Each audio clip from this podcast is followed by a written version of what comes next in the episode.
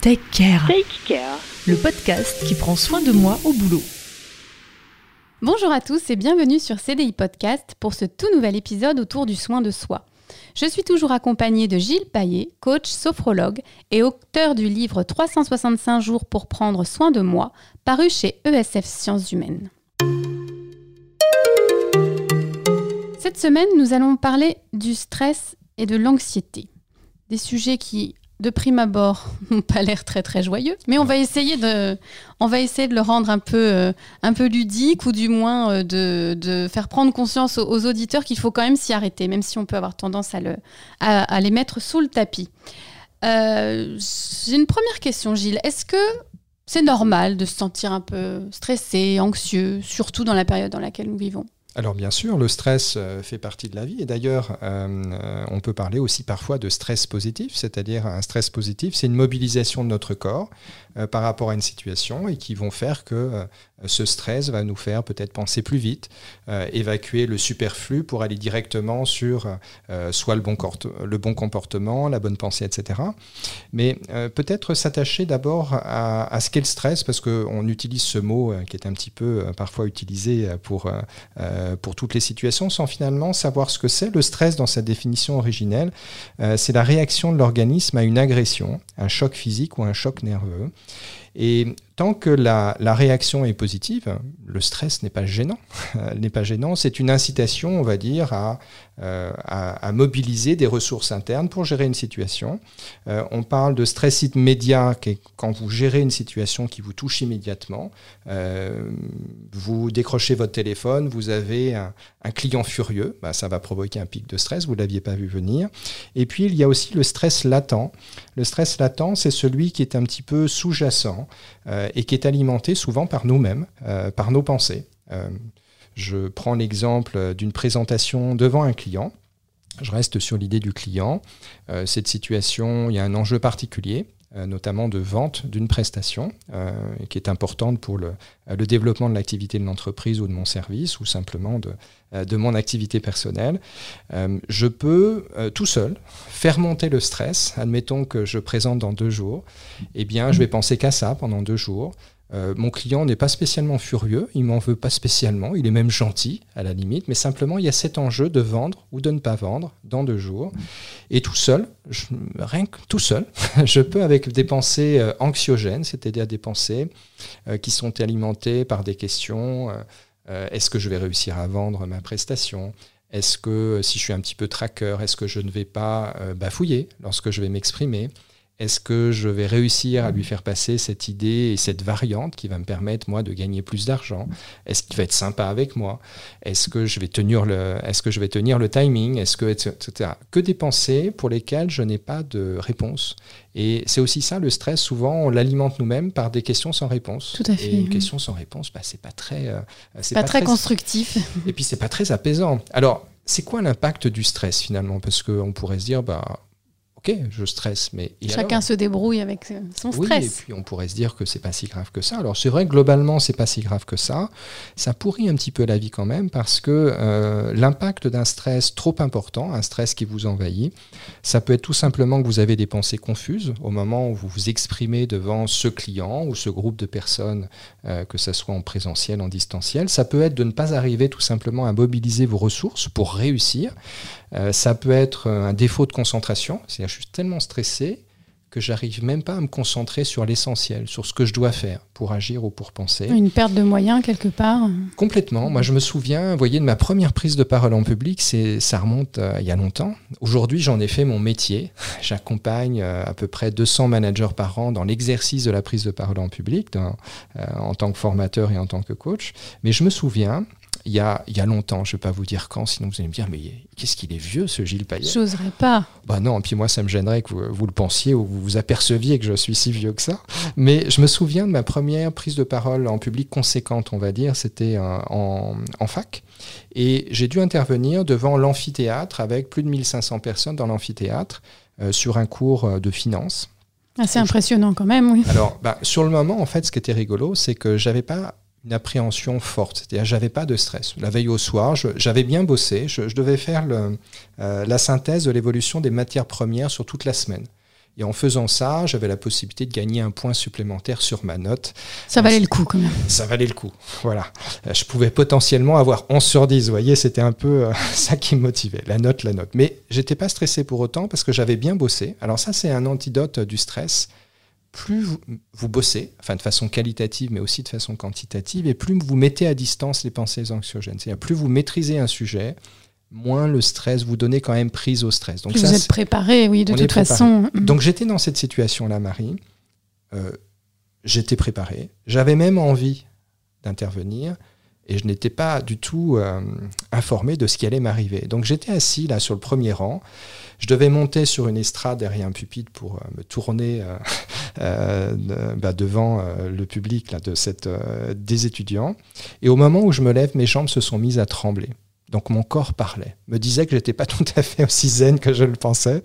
Euh, c'est-à-dire j'ai marché jusqu'au pupitre et j'ai marché avec des jambes qui tremblent. Ça m'est jamais arrivé autrement que ça. Ben je, je, je le souhaite à personne. Les hein, jambes qui flageolent, oui. Les qui... Mm. Bon, après, ça s'est bien passé dès que je suis rentré dans l'action. Alors ça, c'est un deuxième point sur le stress. Le stress, c'est une confusion, on va dire, de la pensée avant l'action. Généralement, quand on est dans l'action, on parle plus de stress. Le stress, c'est avant l'action. Donc finalement, de gérer le stress, c'est d'arriver à, gérer finalement la période qui précède, euh, qui précède l'action. Quand on est dans l'action, il est rare que l'on soit stressé. Voilà. Sauf si dans l'action, il y a de multiples pauses qui à nouveau vous remettent en doute, euh, en questionnement anxiogène. Le cerveau se remet en marche. Complètement. Alors il y a plein de choses à faire contre le stress. Évidemment, dans ce podcast, on ne peut pas tout aborder. Avant d'aller sur les exercices, notamment les exercices de sophro, il y a une posture que j'aime bien, qui est une posture résiliente, qui consiste à dire, c'est la méthode OK, que puis-je faire? Alors ne la cherchez pas sur Internet, elle n'existe pas, c'est une méthode que je vous propose. C'est OK, ne pas être dans le déni, OK, ce que je vis est difficile, ce client vient littéralement de me, de me crier dessus. De me broyer. je ne peux pas éviter, ça s'est passé, euh, je suis dans un stress maximum, mais ensuite de ne pas rester scotché sur cette émotion, de vous dire tout de suite, d'être orienté solution et de vous dire, OK, que puis-je faire pour améliorer ma situation. Ok, je me suis planté lors de ce rendez-vous, mais que puis-je faire pour réussir le prochain? Ok, euh, je suis malade et alité depuis une quinzaine de jours, mais que puis-je faire pour prendre soin de moi pendant cette, euh, période d'inactivité? Comment profiter de ce temps au calme alors que d'habitude, bah, mes journées sont très actives? Ok, mon activité est très fortement réduite par la crise. Quelle nouvelle offre commerciale pourrais-je développer dans les prochains jours? L'idée est la suivante, en fait, Marie, c'est d'accepter la situation, mais sans rester collé à celle-ci, et puis de se projeter immédiatement sur la suite, d'être orienté solution. Il y a des exercices de sophro qui sont qui sont top aussi contre le stress euh, ou en situation de stress. Euh, il y en a une que j'aime bien dans le, euh, le, coaching où je prépare des, des, dirigeants à la prise de parole en public. Je leur propose systématiquement à tous, la veille au soir de leur intervention, une visualisation positive de leur intervention. Alors ça se passe de la façon suivante, ça se passe par téléphone. Alors c'est des horaires de travail un peu bizarres, c'est vers 20h30, 21h, 21h30, par téléphone, donc il n'y a pas de déplacement, ça dure 20 minutes à peu près. Je les mets dans une situation de relaxation, donc ils sont chez eux, plutôt allongés, généralement c'est sur le canapé, ou parfois dans le lit. Euh, je les mets dans une situation de, de détente corporelle et psychique, donc c'est une prise de conscience de sa respiration, des zones de contact du corps euh, où ils reposent. Et puis, euh, je les place le lendemain. Voilà, vous entrez dans la salle. Il est projeté le lendemain, d'accord. Et je hmm. les fais se projeter. Ils montent l'estrade, ils viennent derrière le pupitre, ils prennent le micro, ils sont face aux 500 personnes devant lesquelles ils, se trouvent. Et puis, je les fais se visualiser en pleine possession de leurs moyens. C'est-à-dire, je ne réinvente pas un personnage qu'ils ne sont pas, je m'appuie sur qui ils sont profondément. Euh, c'est-à-dire, si, euh, je ne sais pas, vous n'avez pas un anglais, euh, un anglais si, votre niveau d'anglais, par exemple, vous intervenez en anglais, est, moyen, je ne vais pas vous faire visualiser avec un anglais courant. Ça n'a pas de sens, puisqu'un anglais courant, ça n'est pas vous. C'est peut-être vous dans 5 ans, dans 10 ans, mais pas le lendemain matin à 8 mhm. heures. Donc, je vous fais vous visualiser en situation de vos moyens. Cette pensée-là, avant de vous endormir, c'est une super façon de faire baisser le stress. C'est de vous rappeler qui vous êtes et de vous rappeler surtout vos capacités. Et ces mêmes capacités, normalement, si vous les mobilisez, il n'y a aucune raison que, ça se passe mal. Que ça se passe mal. Donc c'est très souvent le cas en plus. Absolument, mm. bien sûr. Euh, deuxième exercice qui est intéressant sur le stress, par exemple, vous devez intervenir en salle de réunion, pareil, pour une animation de projet. Donc là, on est en présentiel. Mais ça pourrait être aussi sur une situation en distanciel où vous l'animez en visioconférence et vous êtes une heure avant votre événement. Euh, là, on va retrouver l'exercice de la marche qui est intéressant. Vous pouvez euh, faire ce que j'appelle la marche respirée, c'est-à-dire vous allez sortir. Euh, alors, vous pouvez le faire chez vous, dans votre appartement, mais c'est mieux d'aller faire un tour de pâté de maison si vous êtes en télétravail. Et puis, dans un univers de bureau, pareil, une heure avant, c'est pas mal d'aller sortir, vous aérer. Et vous allez marcher sur cinq pas, par exemple. Donc, vous inspirez sur cinq pas en comptant 1, 2, 3, 4, 5. Et puis vous allez expirer sur cinq autres pas. Et vous allez continuer cette respiration pendant le tour de pâté de maison que vous allez faire. C'est ce qu'on appelle la marche respirée. Quand vous faites ce type d'exercice, d'une part, vous apportez beaucoup plus d'oxygène à votre cerveau, à vos muscles que si vous respiriez normalement, surtout en ayant ces pensées anxiogènes. Et puis en faisant l'exercice en pleine conscience, vous allez mettre à distance toutes les pensées anxiogènes qui font monter la pression et le stress. Euh, c'est la marche respirée. Un exercice un petit peu plus dynamique est intéressant. En sophrologie, on appelle l'exercice du karaté. Il se fait en position debout. Euh, vous inspirez en montant le bras gauche à l'horizontale et en portant votre poing droit à la hauteur de votre, de votre épaule droite. Euh, vous inspirez, donc vous visez un point en face de vous.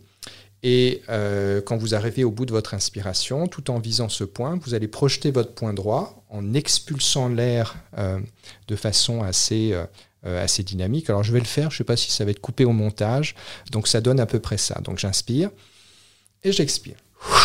Voilà. Et avec l'idée d'expulser les tensions qui sont à l'intérieur de votre corps.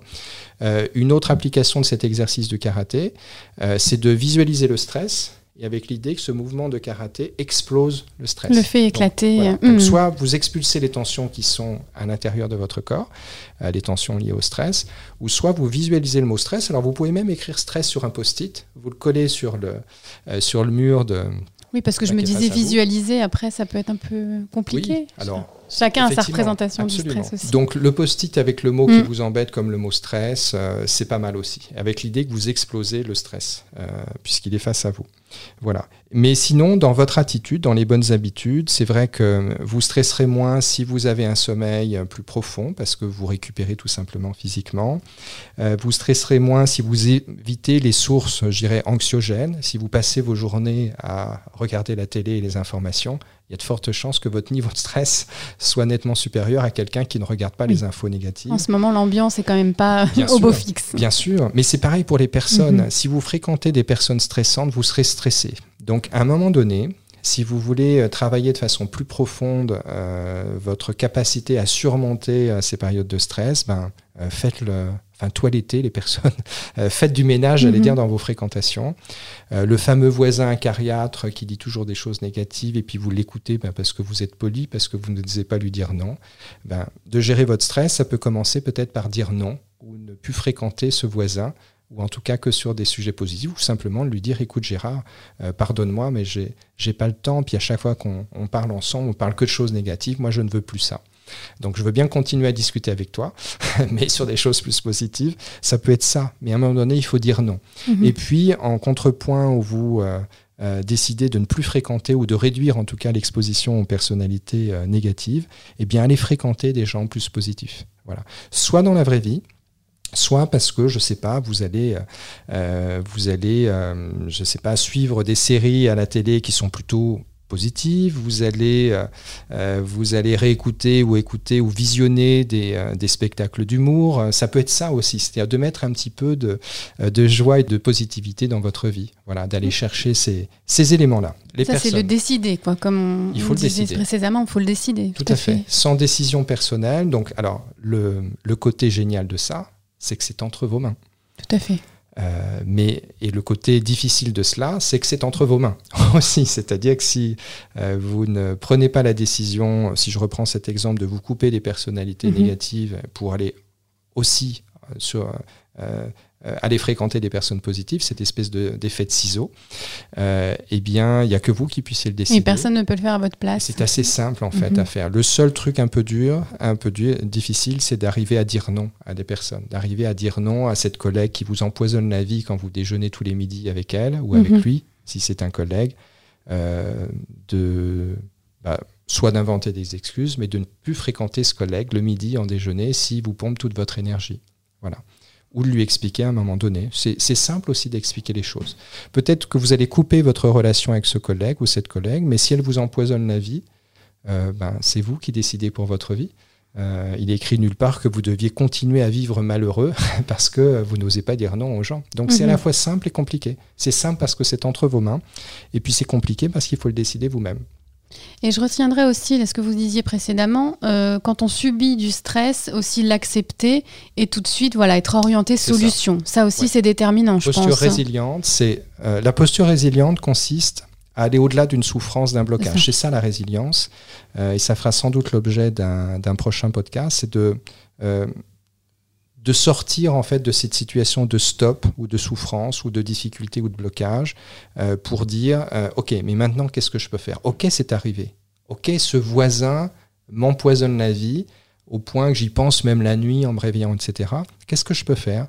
Ben, vous avez deux grandes solutions. Soit expliquer à ce voisin que euh, ces conversations vous mettent plutôt mal et que vous, vous décidez de et vous lui dites ben, je souhaite que si on continue à échanger on, enfin, on soit sur des sujets plus positifs, euh, ou soit de, vous, de couper court dans cette relation avec ce voisin, enfin ce voisin, ce collègue, etc. Ce, euh, même pourquoi pas votre conjoint, mm arriver à lui dire stop à un moment donné, euh, ou un enfant, ou un parent, ou un, ami. les amis un peu collants, un peu toujours à, dire des choses négatives, je crois qu'on en a tous eu, on en a tous dans notre vie. Ben, vous avez le choix de dire à cet ami stop, euh, ou de vous couper de, cette relation. Si elle est nocive pour vous, moi je pense que chacun a notre... Euh, mais tout en gardant une vision humaniste, bienveillante, etc. Euh, on n'a qu'une vie. Donc, de prendre les décisions pour aller mieux, c'est le sujet de ce podcast, comment prendre soin, de soi. Mhm. Et sur le stress, et quand le stress est généré par les autres personnes, ben, il faut, agir là-dessus. Il faut dire, mhm. OK, mhm. ça, ça, existe, c'est là, ne pas être dans le déni, mais agir agir, agir, agir et décider. Voilà. Et comme on le disait au début, dans la plupart des cas, ça se passe bien de toute façon. Oui, bien sûr, bien sûr. Et puis, si dans cette idée-là, vous privez de quelqu'un d'acaria, de négatif, pour le remplacer par quelqu'un d'autre, enfin, il n'y a pas photo. Le, pas grand-chose ne sera perdu. Le risque est positif. Tout à fait. Voilà, il faut juste dire non à un moment donné. Merci beaucoup. Merci Marie. Take Care. Take Care. Le podcast qui prend soin de moi au boulot. CDI Podcast